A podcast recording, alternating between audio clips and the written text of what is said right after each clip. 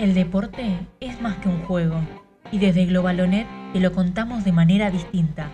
Con Ezequiel Lazagasti en la conducción, Agustín Palmiciano, Juan Manuel Ferrera e Iván Yaluner te traen toda la información del mundo deportivo. Bienvenidos a un nuevo episodio de Globalonet. Bienvenidos a todos y a todas las que están del otro lado escuchando un nuevo capítulo de Globalonet Podcast en una nueva temporada, Global Podcast 2021. Estamos acá de nuevo, Ezequiel Lazagasti acá en la conducción, su servidor. Y del otro lado, mis tres compañeros que me acompañan, como siempre, con la mejor información. Voy a presentarlos uno por uno porque así lo merecen ellos. Eh, voy a empezar por el señor Iván Luner Somoza. ¿Qué tal? Buenas noches, amigos. Buenas noches, audiencia. Buen comienzo de la segunda ola para todos. Bien. Eh, No, sé si es tan alegre el saludo, pero lo tomamos. Es un baño de realidad. Es un baño de realidad, es verdad. Quiero saludar al señor Juan Manuel Ferrera también ahí del otro lado. ¿Qué tal? Hola a todos, ¿cómo están? Buenas noches, buenas tardes, buen día, lo que sea el momento adecuado en el que estén escuchando esto. Y buena cuarentena, porque seguimos en cuarentena. Sí, ahora que cierran la frontera, creo que vamos a estar más cerca de la cuarentena como como el año pasado. Y tomando un té de hierbas que le preparan la voz para decir eh, eh, algo misterioso que tiene entre manos. Viene amenazando con, una frase que no la quiso decir fuera del aire porque la tiene ahí preparada el señor Agustín Palmiciano. ¿Qué tal? ¿Qué tal? Igual vengo picante para este primer bloque. ¿eh? Uh. Pero primero que nada quiero decir que no sé si es porque eh, el programa es un podcast y y porque lo grabamos de noche, pero lo que me pasa es que siento que Globalonet es un podcast que se puede escuchar de noche, para distender, para reflexionar sobre y conocer también ciertas historias. Por fuera de eso, vengo por un lado enojado y tengo una frase para iniciar el programa. ¿Por qué está enojado? Porque me puse a cocinar voy a contar una confidencia para nuestros oyentes. Estaba cocinando y puse de fondo la televisión para sentir un acompañamiento, ¿no? Y estaba Karate Kid. Y me la puse, me puse a ver en ciertos intervalos la película y yo digo, ¿cómo puede ser que el maestro japonés, enseñándole a lijar el piso a un adolescente, lo, lo hace ser campeón? Eh, señor Ferrera, usted que yo lo considero el experto en cine, acá, ¿qué opina? Opino que en, todas las películas existe un contrato tácito donde uno, como, como, como una persona que, va a ver eh, la obra, decide firmar y aceptar ciertas cosas, o sea, lo, que te cuenta. Eh, los guiones, por lo general, tienen los malos guiones tienen este tipo de, atajos, pero bueno, eso es parte de, la exigencia como televidente o como cinéfilo que uno le ponga la película. Ahí, si nos ponemos a hablar de eso, podemos hablar de mil cosas, desde que nadie duda de que Superman se, esconde con unos anteojos o que, o que bueno, eso sería un caso de películas de, de superhéroes, pero suele pasar en la mayoría de las películas, hay cosas que no tienen nada que ver con la realidad. Claro, que José María Listorti puede ser un, agente secreto. No, estamos hablando de cine. Pero igual no estoy tan de acuerdo con lo que dice Palmi en cuanto a que por lijar el piso no puede aprender karate, porque pensando un poco en boxeo, hay veces que los boxeadores lo ponen a rebotar una pelotita de tenis contra el piso y vos decís, ¿cómo rebotando una pelotita de tenis contra el piso lo puede ayudar a ser un mejor boxeador? Y es que en realidad vos estás entrenando tus reflejos. Y capaz que al, hacer el movimiento de lijar el piso, vos estás entrenando la memoria de los músculos del brazo para que hagan el movimiento de defenderse. Lijar el piso. O sea, no me parece. la película Karate Kid lo que hacía era pulir y encerar una ventana, ¿no? Que lijaba el piso. También lijaba el piso, Ferrera. La vi 350 veces. Lijar, pulir. No, era pulir, encerar. Encerar, pulir, lijar el piso, pintar la cerca y pintar la casa. Exactamente, pintar la cerca. Yo, lijando el piso y puliendo ventanas, en dos meses estoy para entrar a una jaula de UFC. ¿eh? Buen entrenamiento. baldeando el, el patio. Igualmente, quiero decir una cosa también que me pasó viendo estos fragmentos y diciendo, mirá, mirá la película que veíamos que es un símbolo, pero me dieron ganas de pispear al menos la serie Cobra Kai.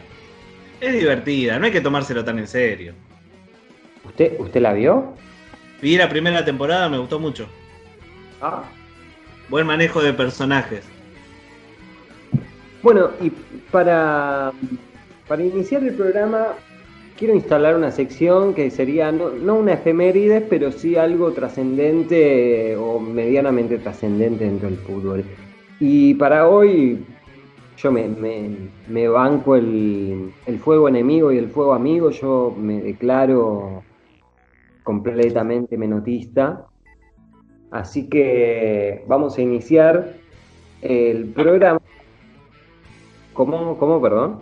No, es que estos chavacanos del otro lado. Vamos, Nunca nos hubiéramos imaginado. Vamos a, a, vamos a iniciar el programa con, con un parrafito cortito. Eh, voy, voy para adelante si me lo permite el conductor, ¿no? Que es el que maneja los hilos. Obvio, obvio, usted es el que maneja los sueldos. No se conocen testimonios de quienes pasaron por sus manos cuando aún se calzaba el guardapolvo blanco. Pero con las ideas del peor enemigo, César Luis Menotti, el entrenador de la otra vereda, le disparó cierta vez con precisión borgiana. Miren si el fútbol será maravilloso que sacó a Bilardo de la medicina. La respuesta de Bilardo, tardía, llegó una mañana durante una entrevista radial cuando acusó a Menotti de ser un comunista que vivía como un burgués. Ese rabanito mejor que se calle, es rojo por dentro y blanco por fuera. Mirá qué picante. ¿De dónde sale esto, eh, Palmi? Es un texto del año 2003 del periodista Pablo Gustavo Yonto, El increíble Bilardo. Si tengo un tiempito, leo el primer párrafo que es imperdible. A ver. Esta es la historia de un hombre que parece haber enloquecido por el fútbol. En su casa se acumulan 4.500 videocassettes con los partidos más estrambóticos. Asegura que cuando duerme la cabeza se le llena de arcos. No le dedica más de 15 minutos a una charla con su esposa y la última vez que fue al cine fue en los años 80. También es capaz de despertar a las 3 de la mañana al presidente de Estudiantes de La Plata, club que actualmente dirige, para sugerirle una idea sobre el equipo. Y cuando viaja a Roma, prefiere visitar a un futbolista antes que conocer el Coliseo. Yo ten, no tengo más que amor por el doctor Virardo, que en, estas semanas estuvo cumpliendo años y la verdad eh, me da gusto tenerlo entre nosotros, aunque por ahí esté sufriendo un poco de salud y, me pone triste. No sé qué palabras tienen para, dar sobre el doctor y sobre lo que dijo el señor Agustín Palmiciano acá mis dos compañeros. Por mi parte, eh, no voy a entrar en el juego que propone Palmiciano porque sé que nos está buscando la llaga, porque sabe que nos puede hacer saltar muy fácilmente en temas como estos.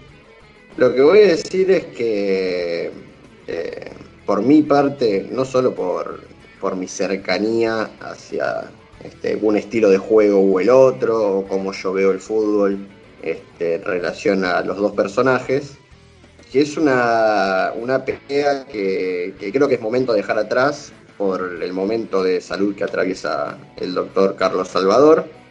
Así que, que me parece que eh, podemos olvidarnos de, la disputa Bilardo-Menotti, eh, esa disputa visceral, perdonarlos de una vez a los dos, porque creo que ambos han tenido situaciones para criticar y aprovecharlos. ¿Qué sé yo? Son los dos técnicos campeones del mundo, aunque Bilardo llegó a una final más.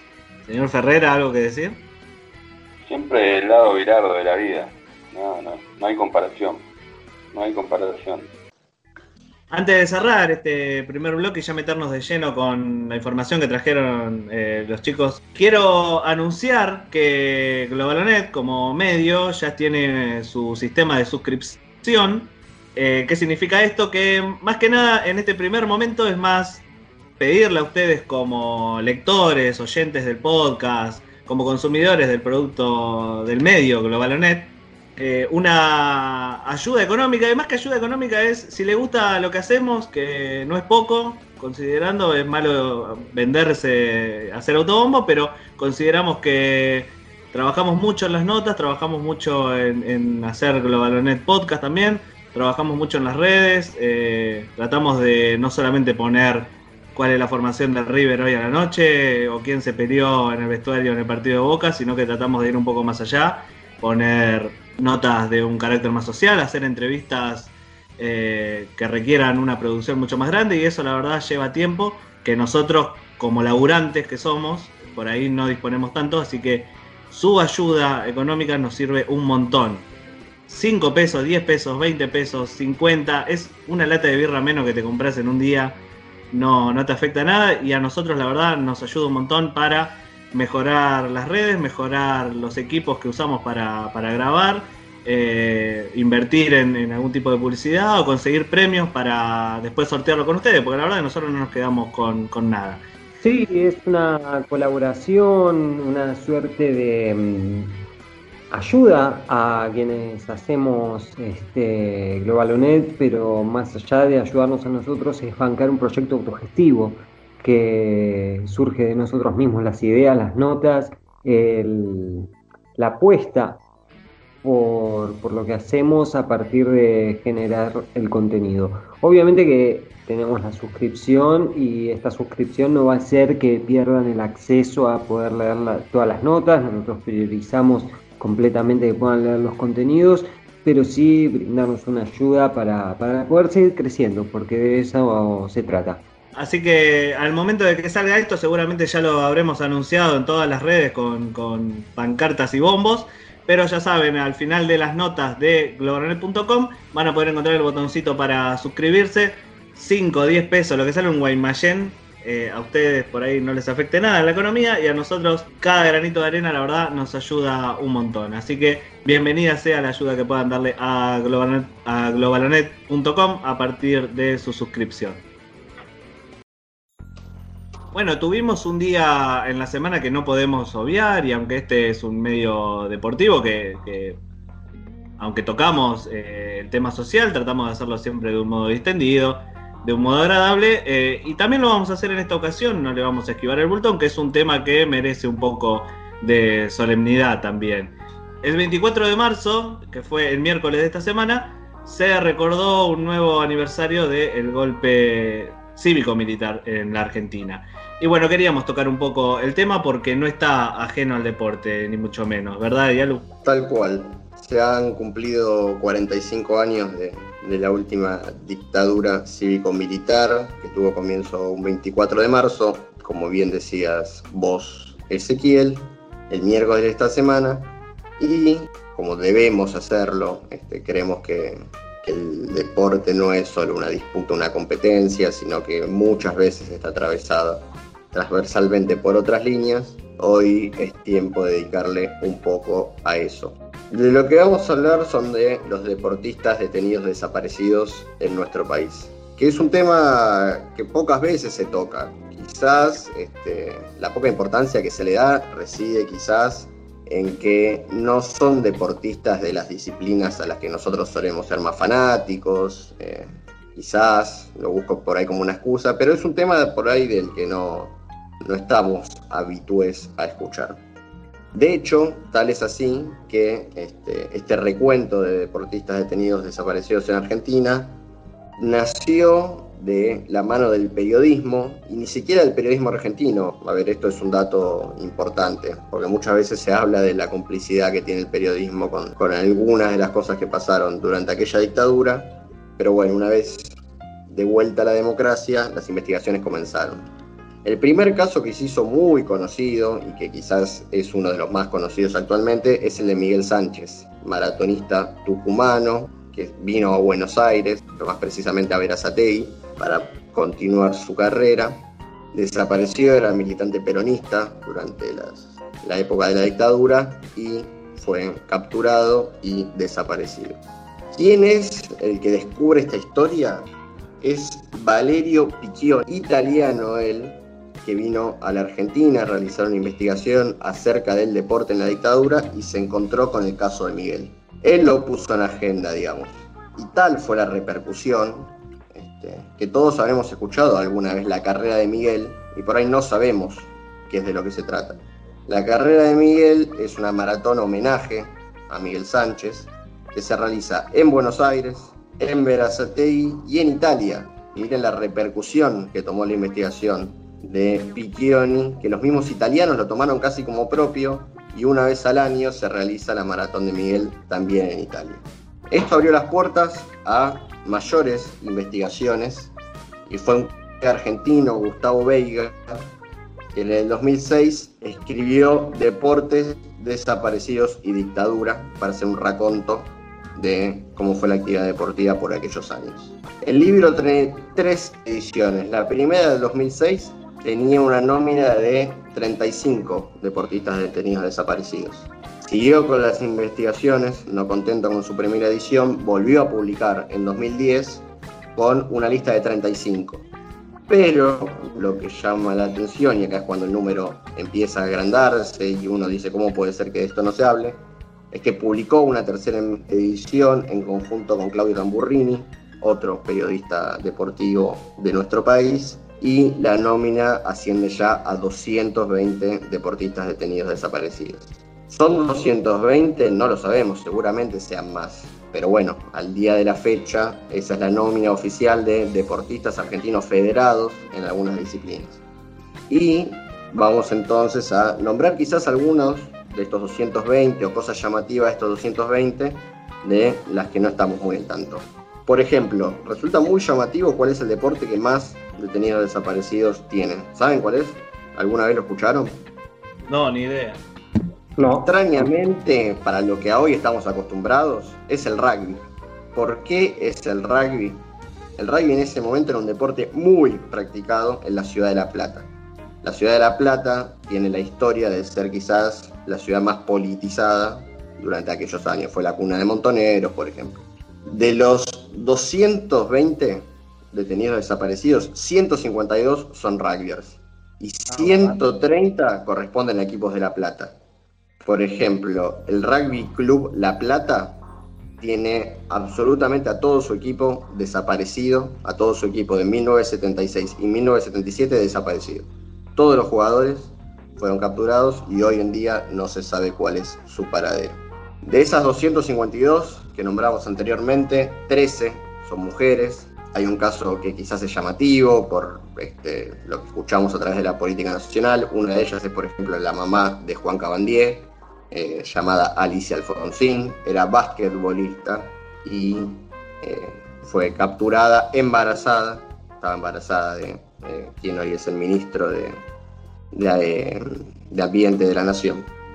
Y un caso muy particular, este, que quizás es una faceta no conocida de uno de los detenidos desaparecidos más escuchados de nuestro país, que es la de Rodolfo Walsh. Rodolfo Walsh era ajedrecista federado en Estudiantes de La Plata. yo? No, yo por lo menos no lo sabía. Este, a ver, lo reconocemos como un periodista de investigación quizás el más importante de la historia, no digo el mejor porque eso no lo sé, pero por ahí el más importante de nuestra historia por lo que ha pasado. Rodolfo Walsh es eh, detenido, capturado, asesinado un año después de, la, de que la dictadura tomó el poder, fue el 25 de marzo de 1977, eh, después de que escribiera aquella carta abierta a la Junta Militar. Así que también lo usamos para recordarlo y para destacar la importancia que a veces puede tener el periodismo para que algunas cosas más se sepan. En continuidad con esto, eh, quizás Palmi puede hacer foco sobre algunas cosas este, más alusivas al fútbol. Y continuamos un poco con la temática que Yalu estuvo desarrollando recién. La verdad, muchos datos que desconocíamos, incluso nosotros que nos interesa muchísimo el tema, de deporte y la historia, había muchos datos que no, que no conocíamos y Palmi va a, tomar la posta que dejó Yalu y seguir desarrollándola. Sí, en estos 45 años eh, de la dictadura más sangrienta que vivió nuestro país y también la región, Eh, me puse a analizar a partir de textos periodísticos de gente que uno respeta em, y sabe que también se toma la, profesión a partir de, la seriedad que, ciertos casos requieren. el caso dictadura militar, el proceso eh, de la dictadura es algo que hay que tomárselo con una seriedad absoluta, aunque muchos ponen en duda ciertos factores, pero bueno, eso no, no es algo que nos atañe a nosotros dentro de lo que, hacemos en Globalonet, pero vamos a hablar de los desaparecidos em, en el fútbol, más que nada en la primera división, vamos a focalizarnos ahí en la primera división de, del fútbol argentino, y vamos a hablar de dos que fueron los casos en, en aquel momento. Ernesto David Rojas, de Atlético Tucumán. Termina la temporada 1972 de la Federación Tucumana de Fútbol y el Atlético se prepara para consagrarse campeón después de ocho años sin títulos. Generará la primera clasificación del decano a los nacionales de la primera división de 1973 y el comienzo de su convivencia entre los grandes. Rojas que el pico de su carrera como futbolista fue en el club más victorioso de su provincia, Gimnasia Jujuy. Jugó 11 partidos en el Nacional de 1970, la primera participación de un equipo de Jujuy en la primera división del fútbol argentino.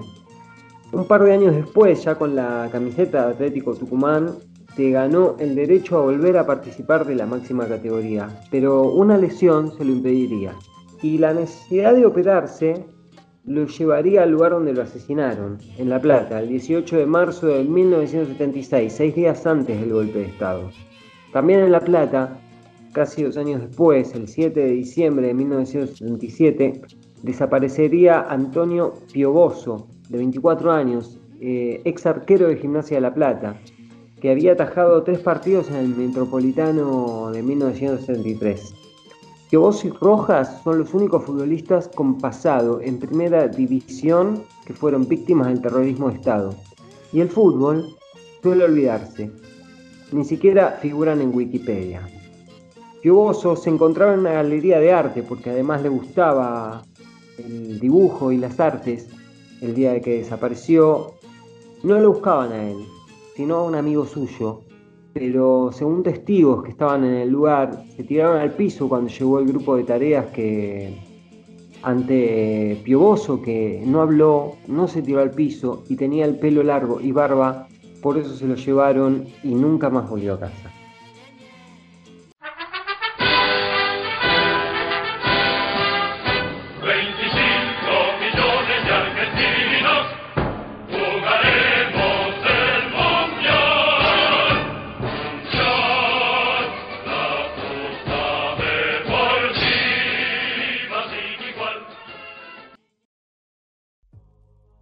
Bueno, y siguiendo el mismo tema, pero ya yendo a un foco específico, eh, hay algo de lo que todos conocemos, porque sucedió aquí en el país, pero de lo cual no tenemos tanta data precisa. Hay varios mitos alrededor de, hablando de la dictadura militar, el Mundial 78, ¿verdad, Palmi? Sí, exactamente. Y como hablábamos de los jugadores desaparecidos de la primera división del fútbol argentino y el último fue Pioboso el 7 de diciembre de 1937, cabe destacar que la Argentina se preparaba para, el Mundial de 1978 bajo el lema Los argentinos somos derechos y humanos, porque en esa época se hablaba eh, de todo lo que estaba pasando, no solo en, en la Argentina, sino en el continente. Recordemos que eh, fue un proceso de dictaduras militares que no solo lo vivió Argentina, sino todo el continente a partir de un plan por calmar las aguas y frenar la otra ideología que en el, en el mundo reinaba. Pero bueno, eh, y también antes de meternos en los mitos de un mundial jugado en la dictadura, eh, nos gusta agradecer también a quienes nos facilitan la información, a quienes nos abren la cabeza, y en este caso a colegas que uno suele nombrar y bueno, ellos son Andrés Burgo, Ezequiel Fernández Murri Alejandro Wall, obviamente, que nos gusta nombrarlos y reconocerlos porque porque son también facilitadores de, información a partir de una cobertura social, no solo deportiva.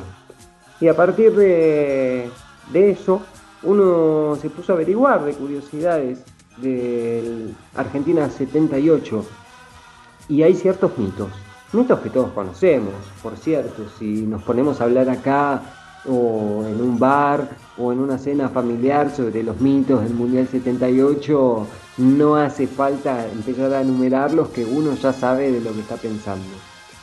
Y cabe destacar que, bueno, justamente está plagado de mitos ese mundial porque crecen donde hay silencio, ¿no? Obviamente, y era una sociedad donde el silencio reinaba y las cosas que pasaban era mejor mirar hacia otro lado. El mundial que organizó la dictadura se cuenta a veces con resistencias y con mitos que no sucedieron. Y obviamente tenemos que arrancar por la preferida, y la preferida es la de Johan Cruyff. Mi preferida. La preferida de muchos, ¿no? También.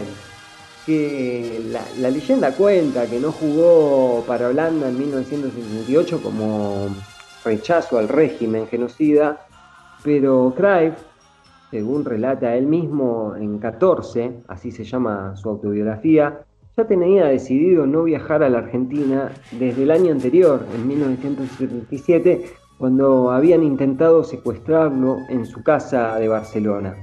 Y también nosotros por, este lado, por la argentinidad, porque el, Mundial se jugó en Argentina y Holanda llegó a la final y nosotros le ganamos, también hay un mito por parte de, de Holanda, que fue que el jugador holandés no viajó por celos de su mujer, Dani, eh, esto finalmente no, fue así.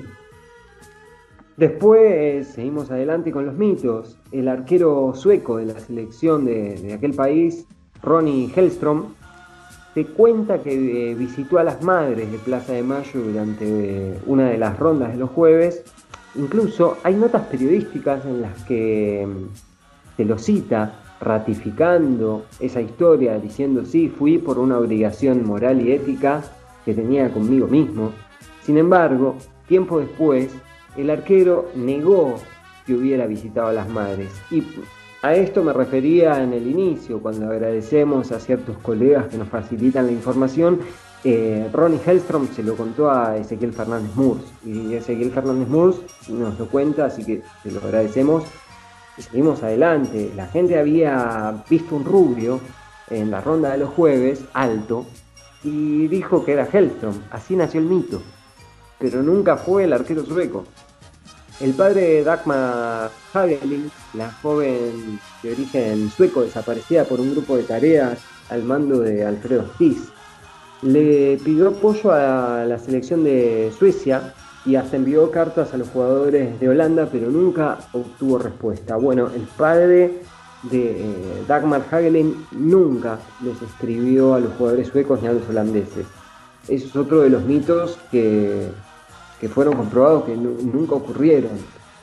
Y ni siquiera fue cierto que el plantel holandés no fue a la, a la cena de tierra del Mundial en rechazo a Jorge Rafael Videla, sino que la realidad es que no fueron porque habían perdido el Mundial y no querían salir a la calle ante la cantidad de gente que estaba manifestándose y festejando el triunfo argentino. Y después pasamos a mitos de la selección, la selección nacional, donde mm, hay historias de venganzas, donde dicen que Alberto Tarantini contó que se refregó los testículos antes de darle la mano a Videla después de coronarse campeón por una apuesta que había hecho con Daniel Alberto Pasarela, pero Leopoldo Jacinto Luque, que estaba en ese, en ese momento, que era delantero de la selección y falleció recientemente a causa del COVID-19, lo puso en duda, dijo que él estaba ahí, que nunca vio que eso hubiese ocurrido.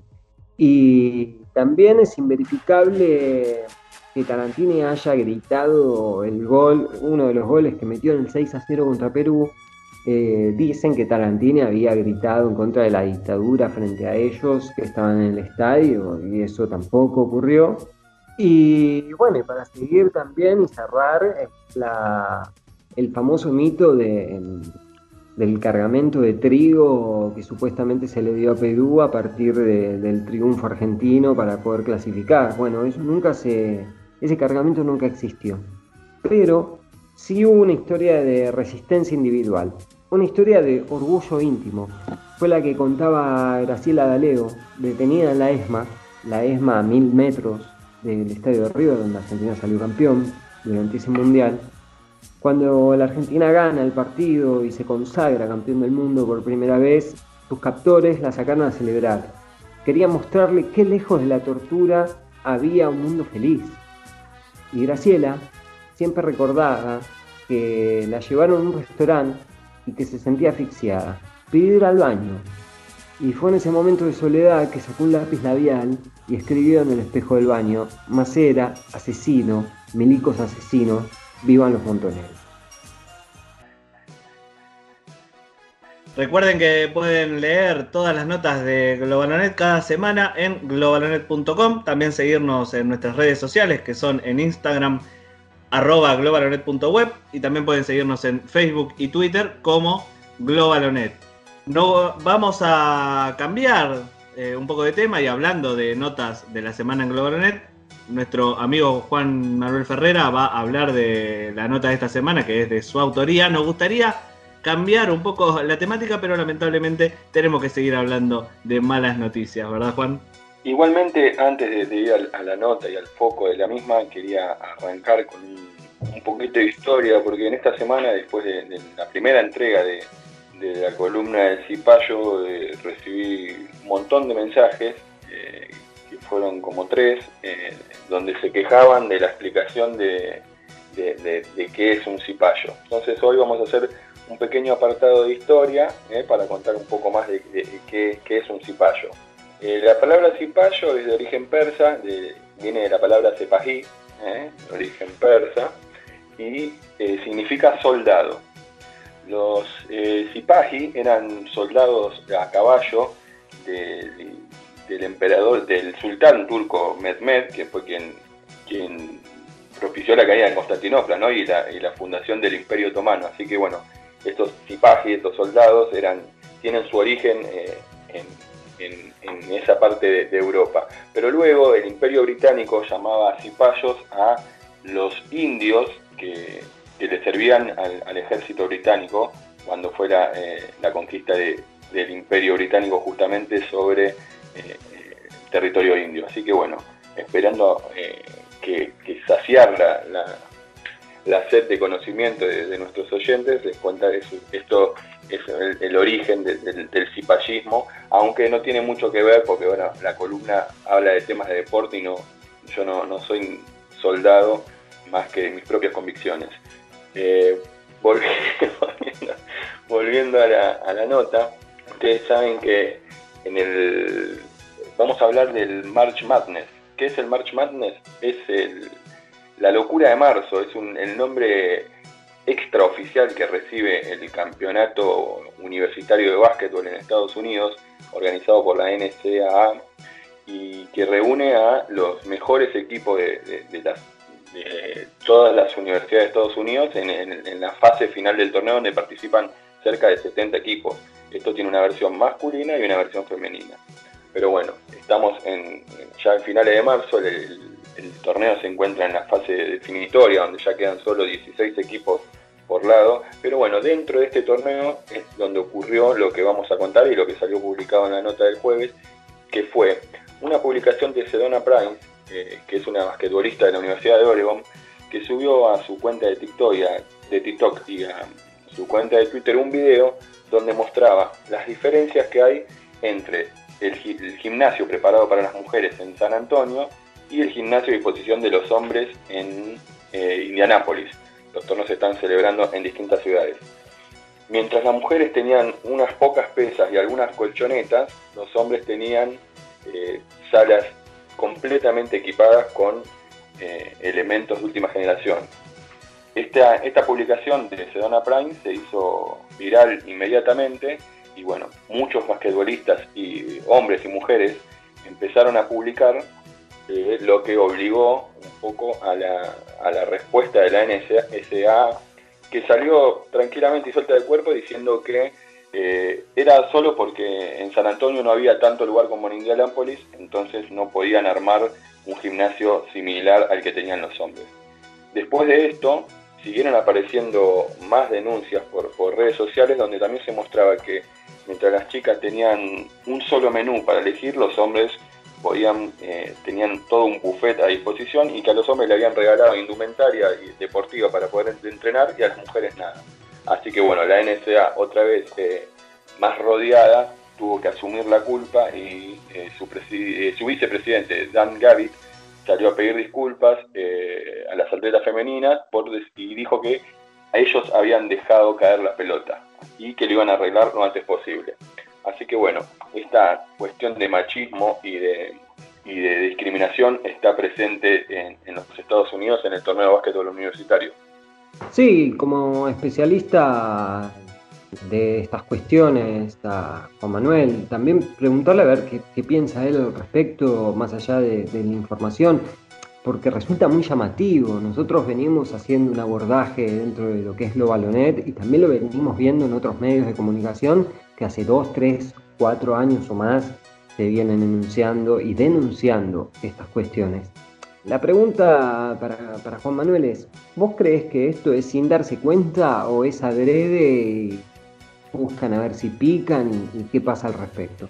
No, mi, lectura sobre lo que pasa es que es realidad que el torneo masculino tiene mucho más eh, publicidad o, despierta mucho más interés en la gente y obviamente genera mucho más recursos eh, económicos, porque la NSA recibe contratos eh, televisivos millonarios y publicitarios millonarios para eh, retransmitir su partido.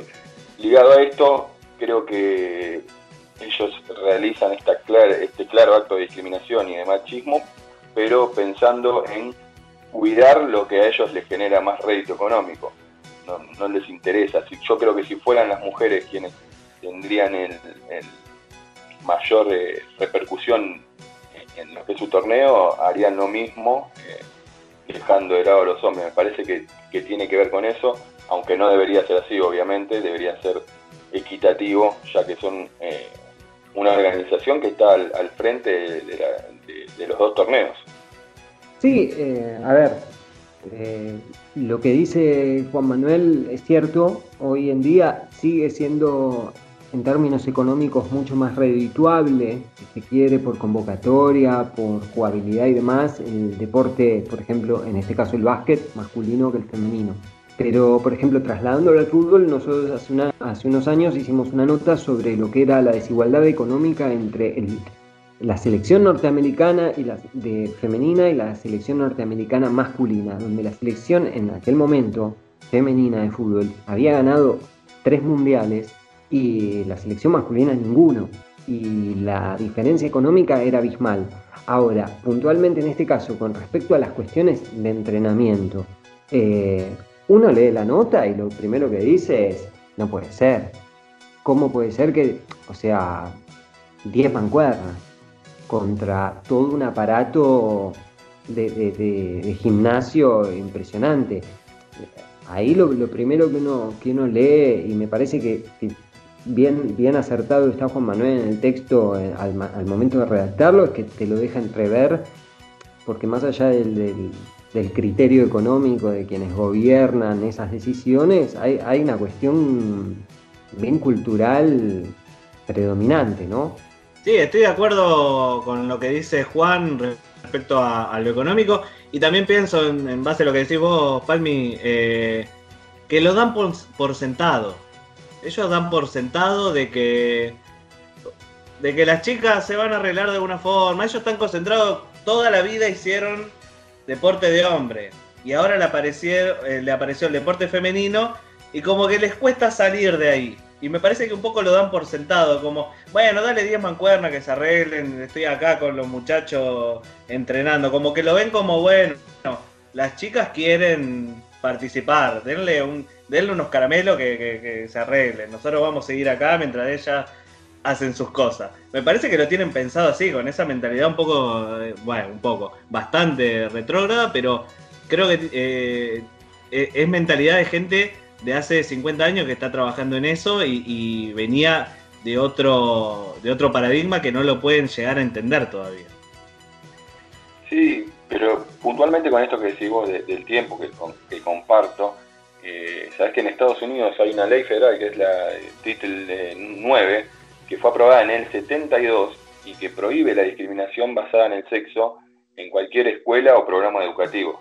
Así que, eh, o sea, el marco legal y jurídico estaba y está, está hace tiempo.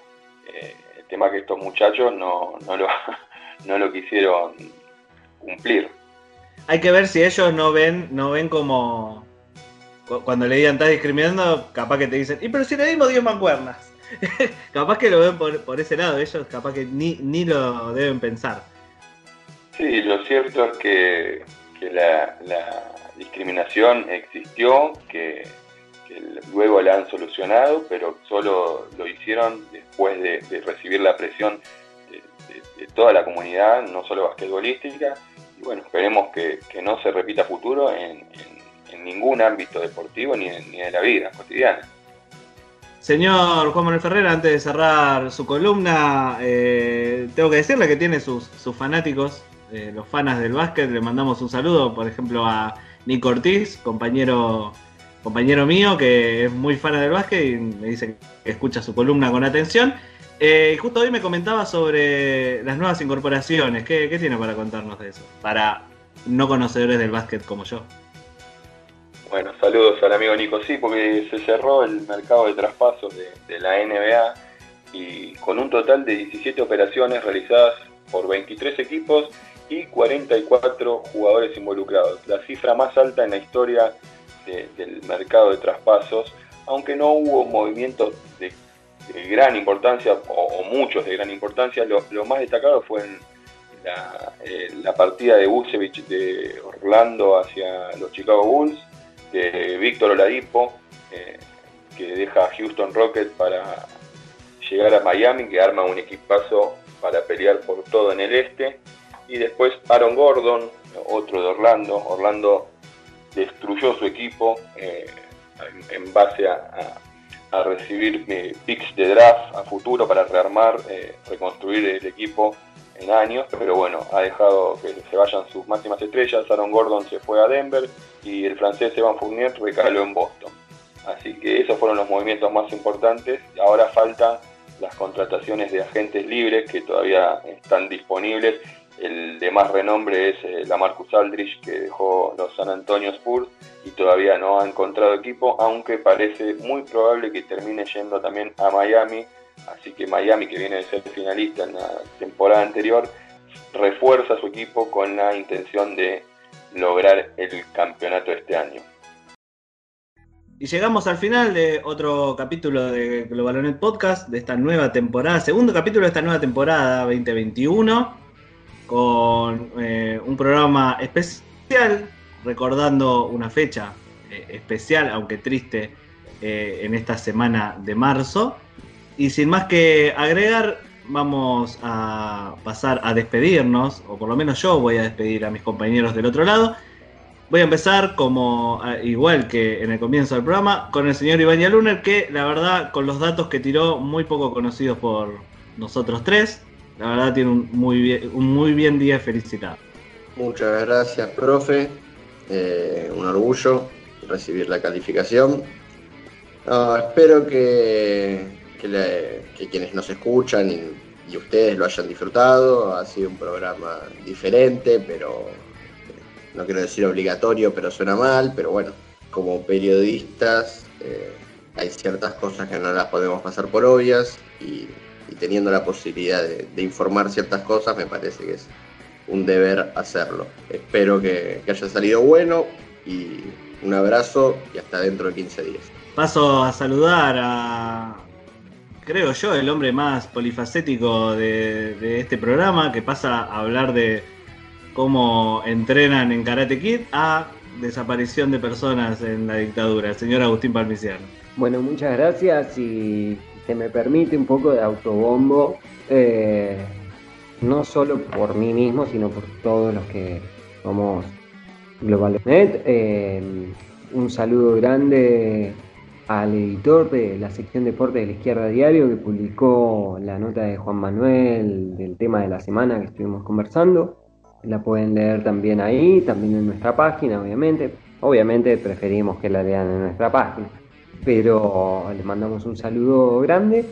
A partir del 1 de abril van a poder leer en la revista Brando una, una nota, entrevista a, a Jennifer Dahlgren, la deportista atleta olímpica nacional, y también mandar un saludo a nuestras nuevas incorporaciones, a Lucía y a Florencia, que se sumaron a Globalonet recientemente, así que próximamente van a poder leer notas de Lucía y también la, la primera nota de Florencia que ya salió hace una semana en nuestra web, la pueden tener a disposición. Así que cierro con esto, muchas gracias y nos escuchamos la próxima.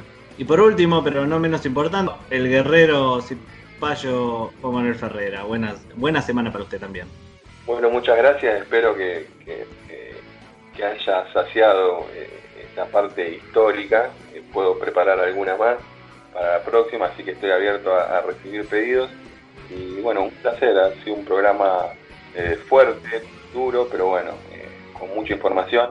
Y como siempre, nombrando a Ezequiel Fernández Murph, que engalana cada entrega si cada vez que Palmi lo nombra donara un peso a la UNICEF, no habría más niños eh, con hambre en el mundo. Y Bielsa, ¿no? También un saludo grande. El loco Marcelo, César Luis, Micael Liniers. el, teatro, el teatro de los sueños latinoamericanos era el Fitani, por supuesto. No, no, no, pero lo hago por la filarmónica. Ustedes saben que cada vez que, que Palmi habla, en, en, Linier, bueno, una filarmónica de violines que acompañan cada palabra. Cerramos con buena onda como tratamos de que sean todos los capítulos de Globalonet, por más de que nos tomemos con toda la seriedad del asunto a los casos importantes, porque como siempre le decimos en Globalonet, hablamos de deportes, pero un poco más allá, tocando la rama social que estos implican. Mi nombre es Ezequiel Lazagasti, acá en la conducción. El verdadero trabajo lo realizan mis tres compañeros del otro lado. Yo solamente estoy acá dando el pie. Nos vemos dentro de 15 días cuando salga el capítulo número 3 de esta nueva temporada de Global Podcast. Chau. ¿Quieres sumarte a nuestro equipo Globalonet? ¿Cómo puedes hacerlo? Seguinos en nuestras redes sociales, Facebook, Globalonet, Twitter, arroba globalonet, Instagram, arroba globalonet.web. Desde el 2017 te acercamos todas las noticias. Entra en nuestra página www.globalonet.com y entérate de todo.